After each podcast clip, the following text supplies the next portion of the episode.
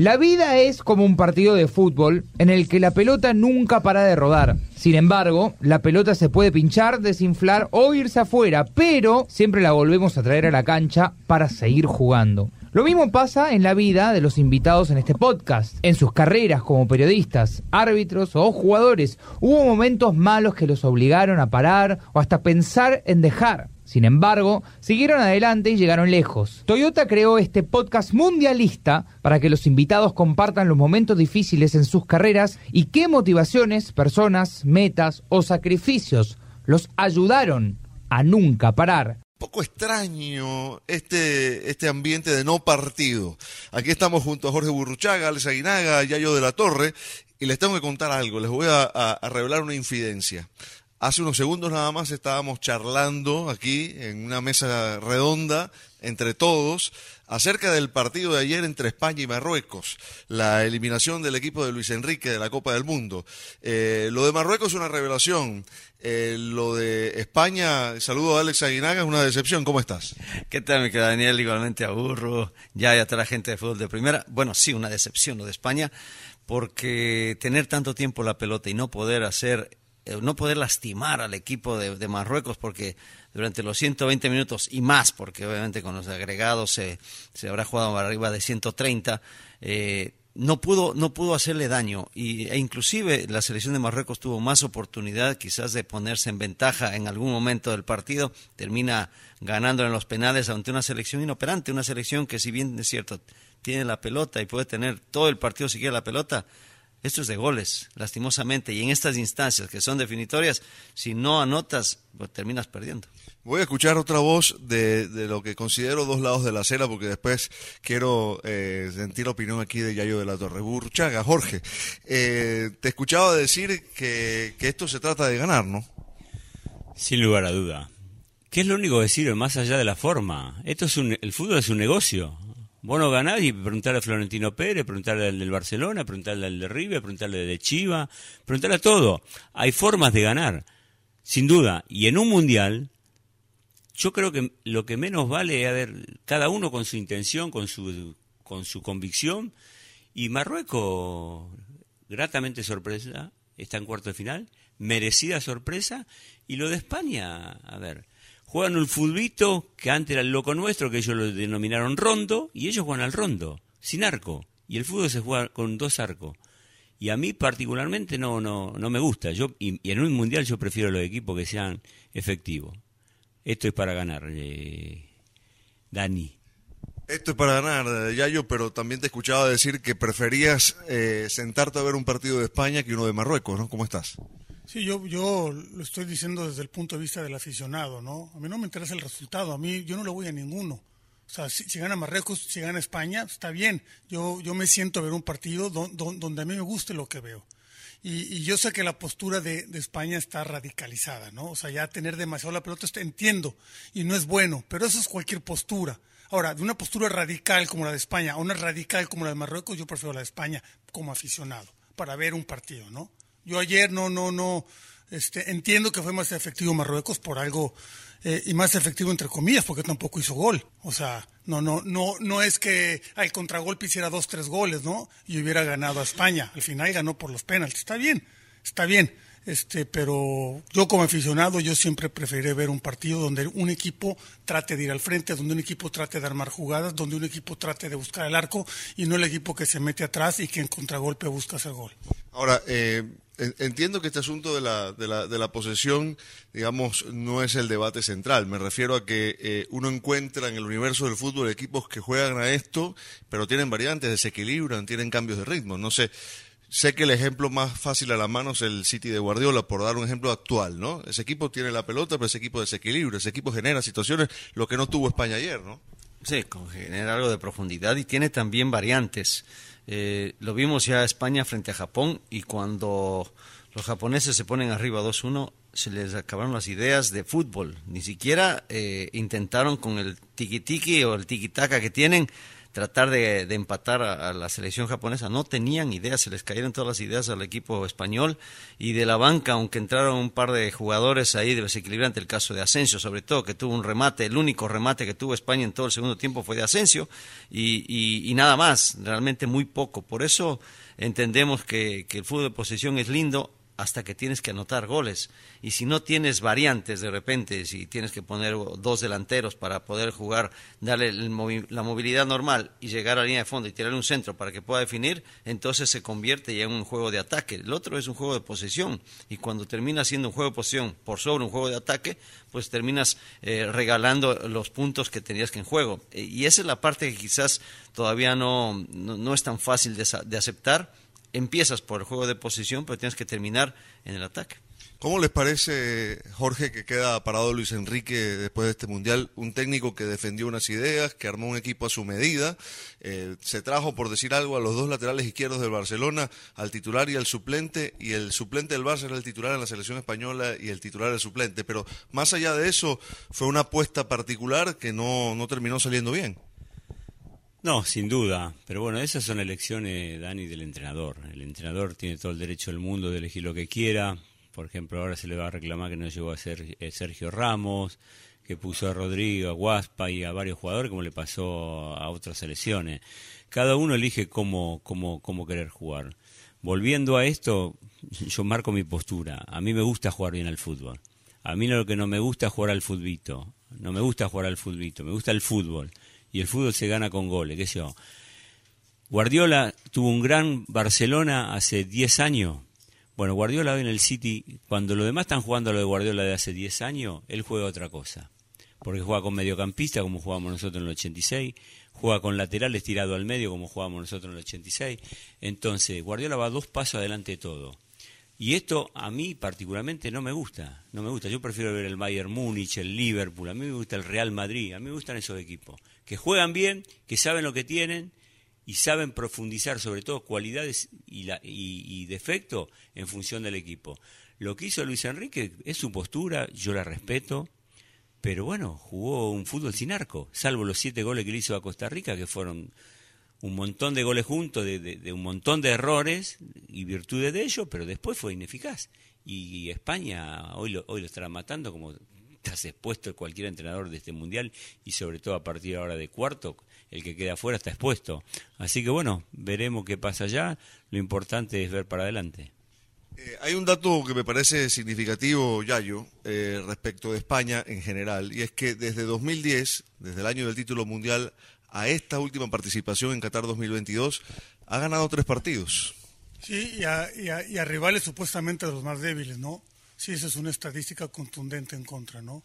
Ahora, otro, otro punto que también este, nos queda ahorita de, lado es el promedio de edad de este equipo español, ¿no? O sea, Ferran Torres y Olmo, pues son, son jugadores de 24 años, 22 años, o sea, esos son los, los experimentados, tienen un medio campo promedio de edad de, de 20 años, bueno, sacando a Busquets. Entonces, también es un equipo que, que, que su maduración y su, y su potencial eh, está planeado un poco a, a mediano plazo, ¿no? Ahorita los ejemplos de los equipos que, que, que, sí manejan la pelota, pero son verticales, que cuando tienen la pelota son, son este, contundentes, pues también son equipos que tienen jugadores ya eh, adelante, eh, eh, ya muy hechos, muy formados, y la diferencia muchas veces te la marca eso, ¿no? Cuando ya la pelota, después de hacer todo ese traslado y todo ese manejo de balón, se la das a un jugador, que ya está muy probado, que ya, que ya tiene esa, esa capacidad individual para desequilibrar, pues yo creo que la forma cambiaría. Y es una cosa que no tiene España en ninguno de ellos. Los latinos se están haciendo notar en todas las disciplinas y posiciones de poder en Estados Unidos. Sin embargo, no llegamos hasta acá para parar. En Toyota creemos que aún nos queda mucho por recorrer y pavimentar el camino para las nuevas generaciones que empujan a toda la comunidad hacia nuevos horizontes. Y aunque el camino sea difícil, nunca tenemos que parar, porque juntos estamos yendo cada vez más lejos. Estamos hablando de España, ayer compartimos la transmisión del partido entre España y Marruecos con, con el pibe, eh, ya, ya digerido pibe, ¿cómo, cómo lo viste? Oh, tranquilo, tranquilo, todo está bien, tranquilo. Como dijimos ayer, ¿te acuerdas que iba a la mitad del tiempo y nosotros dijimos que el partido más malo del mundial había sido ese? por, por, las actuaciones de los dos equipos, uno defensivo y el otro que jugaba para los lados, porque no, no buscaba profundidad. Yo te veía ahí al lado, pibe desesperado, eh, como que casi que pidiéndole a Ferran Torres que encarara, que tirara un centro. No, porque que también estaban pidiendo que se la tiraran a Torre. Entonces Torre amagaba que, que, picaba. Entonces se la daban al pie y perdía toda. Entonces si uno tiene un compañero así, que no le dé la posibilidad de tirarse la larga, uno se la tira al pie para que él haga la diferencia. Porque para eso se abre por allá, para que haga el, el mano a mano, como dicen ellos. Porque eh, Nico, Nico William entró y empezó a encarar. Y encaró y tiraba. Torre no encaró nunca. O intentaba encarar y perdía. Entonces uno como compañero dice, ¿dónde se la tiro? ¿Al pie? Adelante no, porque no me dan chance se la tengo que tirar al pie para que haga la diferencia. Entonces él perdía cada rato y tuvimos ahí ese dilema, porque si yo tengo un compañero, voy a tirar largo porque es rápido. Ay, si, se la tiro rápido es mejor, pero si no me dan chance, que a Yosai, se la tiro al pie, pero para que haga algo y siempre la perdía. No te gustó nada la selección española, ¿no? No, no, no, yo lo dije antes del partido. Antes del partido, el primer partido me impresionó. Yo dije, ¿y este equipo que fue? ¿Es de este equipo el que coja, pero los otros equipos ya vinieron contra Alemania lo mismo. Y después perdió con Japón, también perdió. Pero jugaba así. Y entonces uno, como, como uno es jugador de fútbol todavía, uno ve los espacios y tiene jugadores rápidos, tíresela. Entonces veía que los muchachos hacían así, nada. El número 10 era el arquero, que casi, casi pone un pase gol. Entonces uno le entra la ansiedad, pero tírensela aunque pierda, que va a ganar una. Si esos jugadores rápidos ganan una, hacen la diferencia, pero no, no, no arriesgan a tirar. Yo tengo eh, clara en qué, en qué, claro en qué lado de la acera está Chicho Serna con este asunto, el debate de la posesión y todo lo demás. Te quiero preguntar, Chicho, ¿cómo, cómo, cómo, cómo viste eso? La, decepción española, la eliminación, el pase de Marruecos. Yo creo que si este mundial nos, nos, ha dado, nos ha dado muchas sorpresas, pero la gran y mayor decepción, mucho más que Alemania, diría yo, es el mismo España. Porque su entrenador ha sido claro, le gusta jugar así y que sus jugadores han hecho caso a esa idea que tiene su entrenador. Yo creo que tiene que entender que donde él fue formado y donde brilló en su carrera era tenencia, pero con goles y ellos no lo hicieron. No me gustó para nada. Repito, para mí la mayor decepción de este mundial ha sido la selección española. ¿Y a Portugal cómo la viste? ¿Te cambio el tercio? Bueno, Portugal me sorprendió. Yo venía de, haber visto a, a, Brasil de la manera que le ganó a Corea, con la contundencia que lo hizo. Un primer tiempo que fue brillante, diría yo, rayó casi con la perfección. Y un segundo tiempo donde Brasil se conformó y, y, y bajó los brazos, digamos, tuvo más tranquilidad. Sus jugadores cambiaron el, ritmo de juego. Y ayer Portugal, sin ser ese Brasil alegre, pero fue parecido, fue bastante parecido a mi modo de, ver el fútbol, con una diferencia, que fue los 90 minutos. Los 90 minutos siempre quiso ir y siempre fue a buscar más goles. Y, guardó el orden. Mm, tienen para mí en, en Carvalho un volante que pareciera que no, pero sí es porque uno lo ve que es trotando, trotando, trotando y cuando menos piensa recupera y juega bien y siempre distribuye bien la pelota. Portugal ayer eh, eh, me sorprendió por el alto nivel de cada uno de sus futbolistas. Le consulto también a Alex Aguinaga, que estuvo en ese partido, en, la victoria, la contundente victoria de, Portugal sobre Suiza. Se dice fácil, ¿no? Seis goles a Suiza, eh, que, es un rival, digamos, con el que Portugal se ha confrontado varias veces. Siempre han sido partidos muy parejos. Ayer fue una diferencia muy amplia. Sí, para mí el, el grave error que comete Suiza es querer ir a atacar eh, se sintió como que podía eh, sobreponerse a una selección portuguesa que arrancó mal. Los primeros 15 minutos fueron suizos, en realidad tenía muy buena, muy buena marca. Después, no sé en qué momento el equipo de Suiza cambió a una línea de tres que no la tienen practicada, que más bien eh, Rodríguez, que es el lateral por izquierda, se convirtió en un central más y empezó a querer salir a apretar a, Bruno Fernández o, de repente tenía que, salir sobre Joao Félix y se le movían los jugadores y, realmente perdían muchísimo la marca. Fue eh, una decepción completa lo que, lo que hizo el entrenador de Suiza con su equipo. O, no sé si los jugadores tomaron esa decisión, no lo creo, porque se veía claramente esa línea de tres buscando la salida de el otro Fernández, del Fernández de Suiza, y la salida de Vargas por izquierda, tratando de, ahogar a un equipo portugués que encontró la fórmula muy fácil, encontró la fórmula del toque, el toque con movilidad y con profundidad. Y ojo, el Fernando Salto sacó a, Cristiano Ronaldo y no lo puso sino faltando 10 minutos eh, y eso eh, cualquier, cualquier persona diría, bueno, te estás jugando con un muchacho de 21 años, el caso de, de Gonzalo Ramos, y termina anotando tres goles y falló otros dos. Es decir, Portugal se sintió cómodo ante una Suiza que, que arrancó presionando y después se perdió, perdió los papeles completamente. Les pregunto a, a, Burru y a, y a, Yayo respecto a esta selección portuguesa. Eh, hablamos todos de Francia y de Brasil. ¿Hay que contar con Portugal? Sin duda que estaba dentro de los planes, pero admito que yo pensé que Suiza le iba a hacer más fuerza. por lo visto por Portugal hasta antes de este partido. Lo vi por televisión, fue otra Portugal, ante una decisión que fue muy fuerte la del entrenador. Pero también convengamos, muchachos, y escuchamos que desde el principio hubo problema con sus compañeros. Vaya a saber qué pasó para que brillara tanto, tan bien contra una selección fuerte como Suiza y ganase 6-1, sin Cristiano Ronaldo. Y esas son las decisiones que el entrenador debe tomar, que los compañeros a veces tienen que opinar, y por algo pasó lo que pasó con Portugal. Y me parece que, como lo teníamos en los papeles que podía llegar, lo de anoche demuestra que está para pelear. Sin duda que está para pelear. Y arreglaron el problema que no arregló Bélgica. Bélgica siguió con los problemas. Ellos de alguna manera, por lo visto en cancha y sobre todo por la actitud de Ronaldo yéndose cuando sus compañeros festejaban, que desde ya no es bueno, ese equipo jugó de esa manera, yo estoy seguro, porque no jugó Ronaldo. Yayo. Pues después de un 6-1, ¿qué se puede decir? no O sea, todo, todo sube. Las, la perspectiva con, con, Portugal seguramente ya, ya será otra. Ahora la va a tocar Marruecos, el otro lado de la moneda, ¿no? O sea, un, un equipo que ya demostró que, que, puede defenderse el tiempo que quiera y que aparte puede tener posibilidades de ataque. Eh, la sorpresa ya está. El, el marcador es contundente.